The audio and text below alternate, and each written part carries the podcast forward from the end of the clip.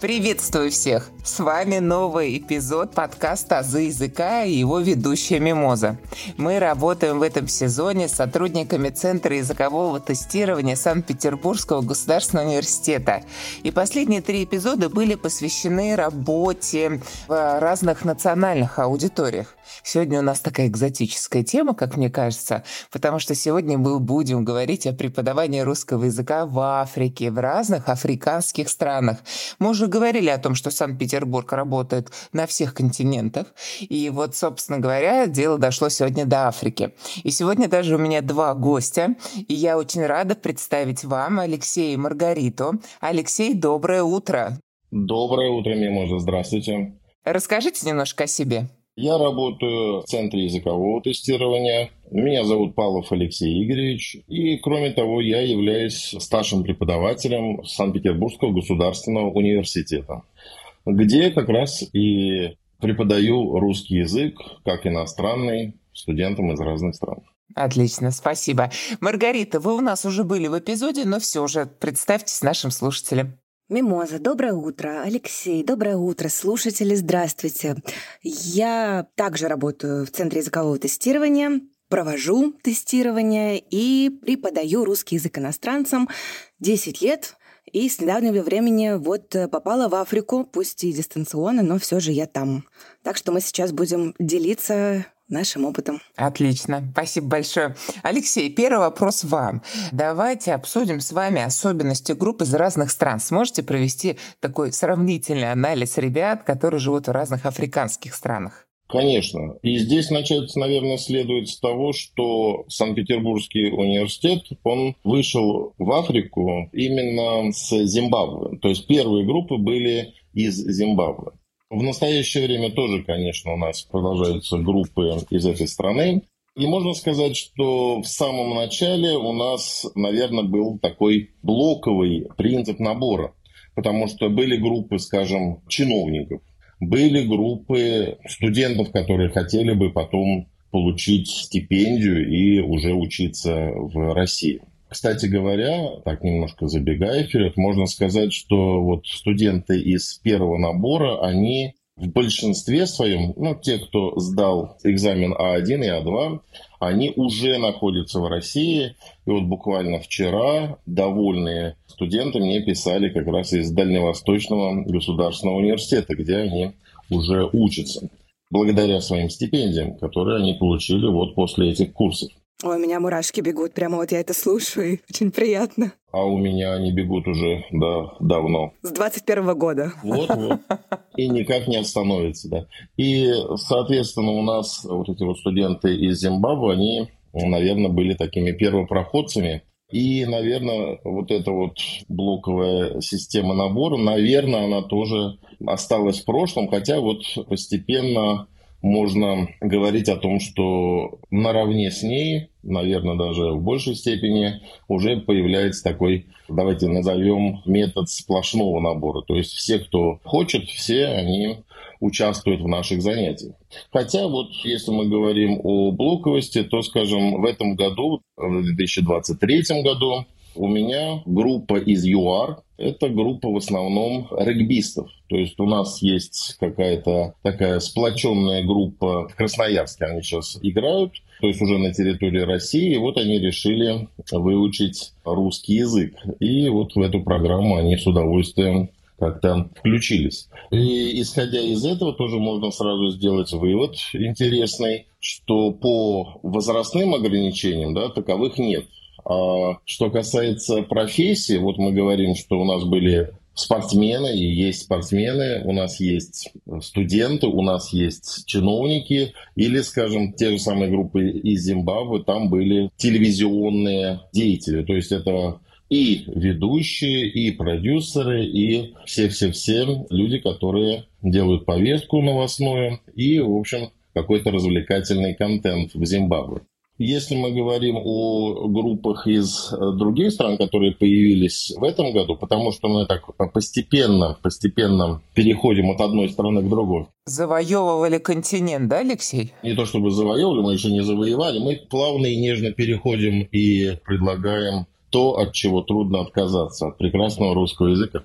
Ну так вот, плавно переходим, и уже в этом году мы познакомили кенийцев с русским языком. Вот у нас группа из Кении.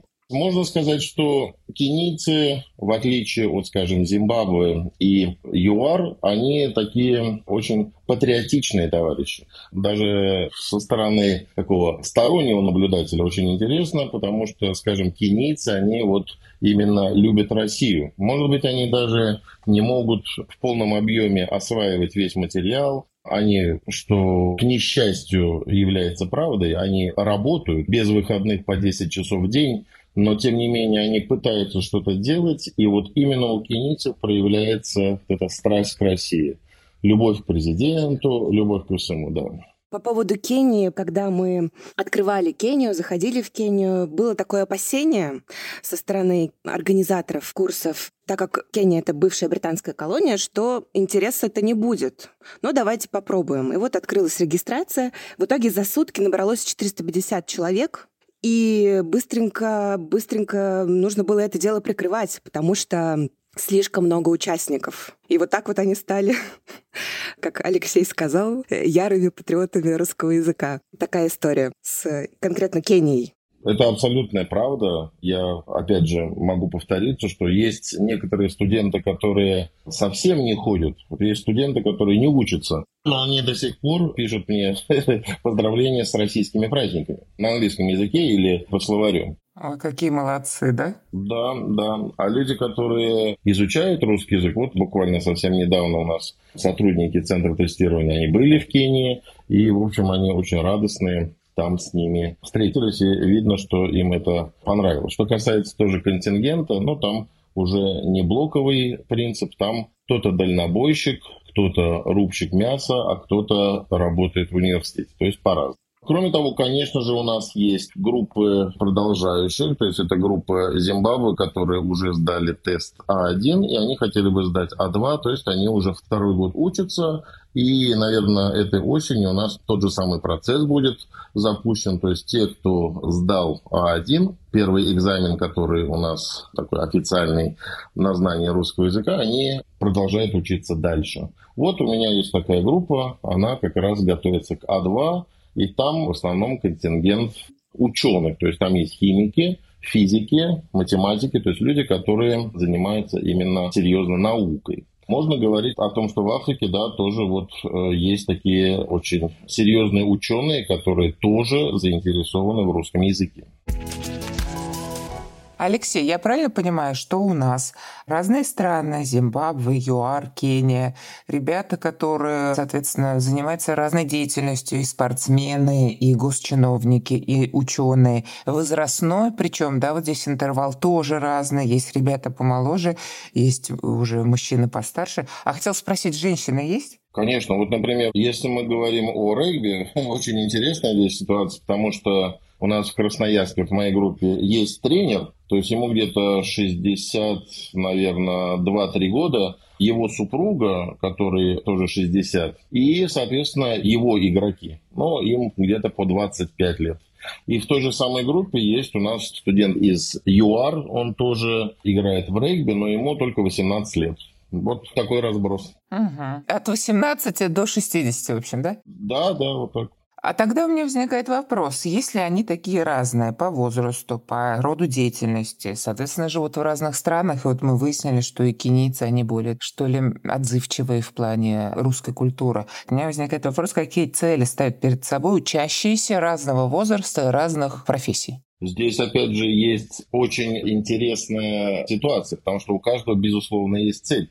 Она может быть общей для всех, познакомиться с культурой России, а может быть очень такой прикладной. Например, те же самые люди, которые живут в России, скажем, вот эти спортсмены в Красноярске, они просто хотят хорошо понимать русский язык на бытовом уровне. Потому что после занятий на этих вот курсах жена тренера, она стала подрабатывать няней в российской семье она всегда хотела это делать, и теперь она смогла понимать, что ей говорят, и, в общем, сама смогла не только, условно говоря, ходить в магазин, но и как-то профессионально вот так развиваться, зарабатывать копеечку в семью, так скажем. О том, что студенты хотят получить стипендию, я уже говорил. А есть еще у нас такие ученые, которые хотели бы поступить в аспирантуру в какие-то университеты. Ну вот несколько человек уже учатся в газонефтяных университетах, то есть они хотели бы заниматься ресурсами, это относится к Зимбабве, да? то есть они хотели бы окончить аспирантуру и вернуться уже в качестве дипломированных инженеров и руководить процессом. А если чуть-чуть добавить по поводу разницы, скажем, между Кенией и Зимбабве и идеей патриотичности, здесь, мне кажется, очень просто. Скажем, если мы работаем в Зимбабве, то очень многое привязано экономически к западному миру. Потому что, скажем, все цены зимбабвийцы, они, конечно, переводят в доллары. Это стоит столько долларов, это стоит столько долларов, именно американских долларов. У кенийцев такого не было, нет, они интересуются именно и экономически, в том числе Россией. Поэтому здесь такая уже ориентация сложившаяся. Понятно. Маргарита, а вы что-то добавите? У вас есть вот комментарии по поводу цели? Да, да. У меня есть группа из Зимбабве, и я совершенно случайно выяснила, что в этой группе есть муж и жена. Выяснила я это следующим образом. Мне приходит домашнее задание на почту, я проверяю, проверяю второе домашнее задание, понимаю, что они практически там плюс-минус то на то и получается. Я прихожу, говорю, ребята, да, Марка, вы знаете Румби? Румби, вы знаете Марка? Значит, молчание. И Румби говорит, «Э, Маргарита, я вам должна сказать, Марк мой муж. И это семья, у которой есть дети. Им за 30, и они решают переехать в Россию. Ого. То есть они поступают в университеты и собираются перебраться в Россию, причем в разные города. Такая ситуация для меня весьма весьма странна и приятна. Удивительно, да. Представляете, да? То есть они совершенно радикально меняют свою жизнь и начинают ее, в общем-то, заново. Вот, например, такой случай. А куда же поедут дети? Да, вопрос. Когда мы доучим э, лексику, грамматику до того уровня, чтобы спросить об этом на русском языке, я обязательно поинтересуюсь. Но спросить-то я могу, да, где будут дети. Ага. А, а вот пятый падеж инструменталь мы еще не брали. Со мной или с мужем. Просто так похоже на какой-то изощренный способ африканского развода. Надеюсь, что нет. Они выглядят максимально счастливыми, любящими друг друга. Ну, посмотрим, чем дело кончится. Может, еще и встретимся. И тоже у меня есть возрастная с позиции России, да, смотрю на слово возраст. Женщина за 40, ученый, химик, работает в университете, поступает у нас в университет. То, о чем говорил Алексей, такие у них цели благородные. Угу. Вот видите, насколько люди по-разному мотивированы, да? Кто-то переехать хочет, кто-то и правда вот на бытовом уровне выучить, да, русский язык, но тем не менее все идут своей цели, каждый своей дорожкой. Друзья, прошу ставить лайки на Яндекс Музыке, а также 5 звезд и отзывы на Apple Podcasts. У вас есть возможность читать тексты моих эпизодов. В описании эпизода есть ссылки на сайт Boosty и на сообщество ВКонтакте, где за донаты вы сможете читать тексты. Подписывайтесь на «Азы языка», чтобы не пропускать новые эпизоды. Пользуясь случаем, я хочу прокомментировать то, о чем говорил Алексей, но в цифрах. Когда мы начали наши онлайн-курсы в Зимбабве, да, это было 50 э, выпускников, сотрудников, это Министерство образования, Министерство внутренних дел, там, администрация президента Зимбабве, СМИ и так далее, и так далее. В октябре 2021 года выпустилось 246 студентов в Зимбабве. В октябре следующего года их уже было 443. А в январе, вот буквально спустя несколько месяцев 2022 года, около 100 студентов прошли тест элементарного уровня, тестирование элементарного уровня. То есть число выпускников э, растет э, очень-очень быстро. И вот за 2022-2023 год обучалось около полутора тысяч африканцев на курсах. Масштабы, конечно, гигантские, глобальные и многообещающие. Да, впечатляет. И кратное вот это увеличение, да, я и про греков, когда эпизод писала, там вот эти вот цифры, они в два раза увеличиваются. Сарафанное радио, что ли, работает, не знаю, да, кто-то один отучился, потом своим ребятам, там, знакомым рассказал, еще троих привел, но двоих. И так пошло. В случае Африки это еще и очное наше пребывание на территории африканских стран. То есть, как Алексей говорил, вот недавно были дни из ПБГУ в Кении, а уже в ноябре 2021 года Дарья, Кирьянова, Дарья Владимировна, которая уже была в выпуске, и Светлана Анатольевна, которая еще будет, вот они собрались и поехали в Зимбабве. Взяли с собой сушки, пряники, всю национальную нашу культуру. Матрешки не взяли с собой, матрешки? Слушайте, вот насчет матрешек не знаю. Так вот, этот чемодан со всей национальной культурой застрял в Стамбуле. И из-за этого коллеги девушки очень сильно переживали и немножко сдвинули начало мероприятия. То есть должно было там начаться утром. В итоге они перенесли на три часа. Они все-таки получили этот чемодан, и все прошло наилучшим образом. Они разложили поляну со всеми этими вкусностями, Рассказали о русской культуре, о стереотипах, да, что Россия — это Москва и Петербург, все остальное — лес дремучий, о перспективах того, как они могут существовать на территории России, то есть как можно обучаться в СПБГУ. Это еще и вот такой интерес. Там даже СМИ приезжало, какое-никакое большое, маленькое, но тем не менее об этом рассказывали в новостях. К вопросу о том, как же развивается интерес к русскому языку. Вот мы буквально туда ездим, рассказываем. И недавно, опять же, в Танзании, сейчас там Ирина Катаева, которая известна, возможно, слушателям-аркаистам, как Мазилова, автор учебника «Русский сувенир». Там они устраивали фестиваль русской культуры. В Танзании около 200 человек пришло с хороводами, песнями, плясками и блинами. То есть это такое, знаете, воскрешение русской культуры на другом континенте. Вот так это для меня. Не знаю, Алексей согласится, не согласится. И я передаю мое слово леди нашему джентльмену. Да, Алексей, слушаем вас. Да, но я могу сразу как-то подхватить знамя Маргариты и сказать, что по поводу русской культуры мы и онлайн проводили интересные мероприятия, в частности, чтение стихов ко Дню Победы и ко дню рождения Александра Сергеевича Пушкина. То есть у нас студенты записывали выбранные ими четверостишие, а некоторые и не четверостишья, а достаточно такие большие стихи. Вот, и потом на сайте посольства в Зимбабве, России в Зимбабве, как раз вот это все можно было посмотреть. Надо сказать, что Маргарита говорила о женщине в возрасте, но вот у меня была студентка как раз из администрации президента, которой было, наверное, где-то около 70 лет, может, чуть побольше. И экспрессия, с которой она читала Пушкина, я думаю, что, в общем, многие актеры бы позавидовали. Очень активно, очень с выражением и с большим таким энтузиазмом. И вот я хотел там вклиниться в слова Маргариты о том, что вот сарафанное радио, и вы тоже, Мимоза, говорили, что, наверное, это сарафанное радио. Так оно, наверное, и работает, потому что, скажем, в группе из Кении сейчас у меня есть муж и жена, причем жена изначально не прошла набор муж попросил, говорит, очень интересное занятие, я хочу. И я просил у наших руководителей, чтобы жене тоже разрешили присоединиться.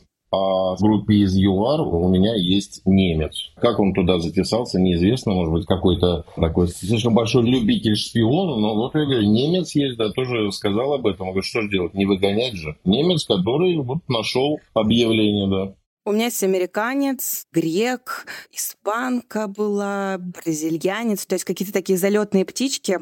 И это прекрасно воспринимается всеми и дополняют уроки с культурологической точки зрения очень здорово. И про конкурс, о котором говорил Алексей, про чтение стихотворений. Во-первых, можно послушать эти стихотворения в запрещенной сети, можно увидеть, как они читают эти стихотворения. Это первое. И второе, вот как раз Дарья и Светлана в ноябре, когда были в Зимбабве, они привозили грамоты, какие-то подарки за победу, за участие как раз вот в этом конкурсе. Конечно, там радости. Они очень живые по своим проявлениям, они были очень рады, то есть они расплываются в улыбке, они просят сфотографироваться. Так аутентично, тепло, здорово. Вообще очень вот я вас слушаю, знаете, сердце радуется тому, что все-таки, да, русская культура, русский язык продвигается в разных странах Африки, и самое главное, находит отклик, да, у студентов. Поэтому спасибо вам большое за вашу работу. Тем не менее, несмотря на весь этот позитив, хотелось бы узнать об объективных сложностях в преподавании и, возможно, ну, о причинах того, почему отсеиваются и сколько человек отсеивается. Вот такой не позитивный момент, но реальный, так скажем. Могу начать. Но здесь, я думаю, что и Маргарита, и я, мы, наверное, начнем с одного и того же. Это объективная сложность, которая проще может быть названа одним словом интернет.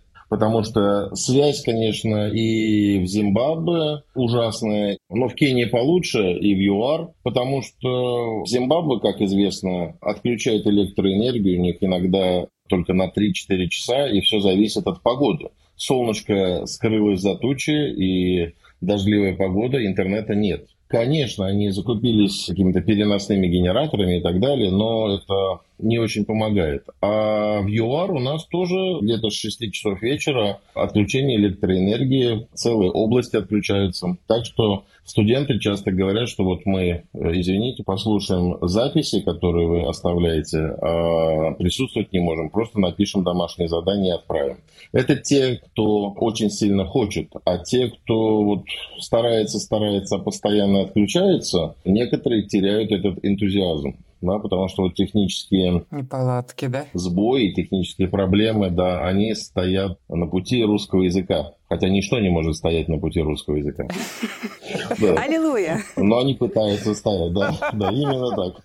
Понятно. То есть здесь объективная сложность в интернете, так ведь, Маргарита, да? Я, когда слушала выпуск э, о работе в китайской аудитории, Коллеги мои говорили о том, что сложности в раскрепощении студентов. Так вот здесь, да, я соглашусь с Алексеем, и, в общем-то, очень многое зависит от погодных условий, в том числе у них январь-февраль — это сезон дождей, то есть они осенью начинают, вот мы встречаемся, там все как-то более-менее работает, бах, два месяца они просто пропадают из-за сезона дождей, и я еще не успела в январе-феврале с ними поработать, мне рассказывали коллеги, которые работали с ними, что такая ситуация происходит. Они в марте приходят чистенькие, новенькие, ага. стерто примерно все. И второй момент, который меня поразил, когда мне дали группы из Зимбабве и из ЮАР, записано было 80 человек. То есть я-то работала в основном с европейской аудиторией всегда и маленькие группы. Ну, максимум там у меня было очные группы на подфаке 15 человек из разных стран. И здесь, значит, 80 человек запись. Я думаю, бог ты мой, что же делать-то? Еще и Zoom, господи, господи. Потом приходит 20 человек, и я понимаю, что это такое, ну, а естественный отбор и сито. С одной стороны, препятствие — это интернет, с другой стороны, препятствие — там дети, пеленки, работа, угу. отсутствие возможности сделать домашнее задание. И таким образом остаются сильнейшие. И это прекрасно. Балласта 60 человек не нужен. Это было бы, знаете, даже любопытно, как бы вот это можно было организовать. Но Zoom позволяет там организовывать комнаты, то есть можно было подумать, как организовать это обучение, в принципе, чтобы это не было лекцией. Но, тем не менее, как получается, так получается, что умеем, то имеем, и мы все таки настроены на то, чтобы переходить как минимум в гибридный формат. Что это значит? Это значит сотрудничать с какими-то центрами, куда могут приходить студенты, то есть вот они сидят в классе, и преподаватель в данном случае подключается, и они все-таки сидят в классе, да, пусть дистанционно, пусть это онлайн-формат, но тем не менее мы можем контролировать посещаемость.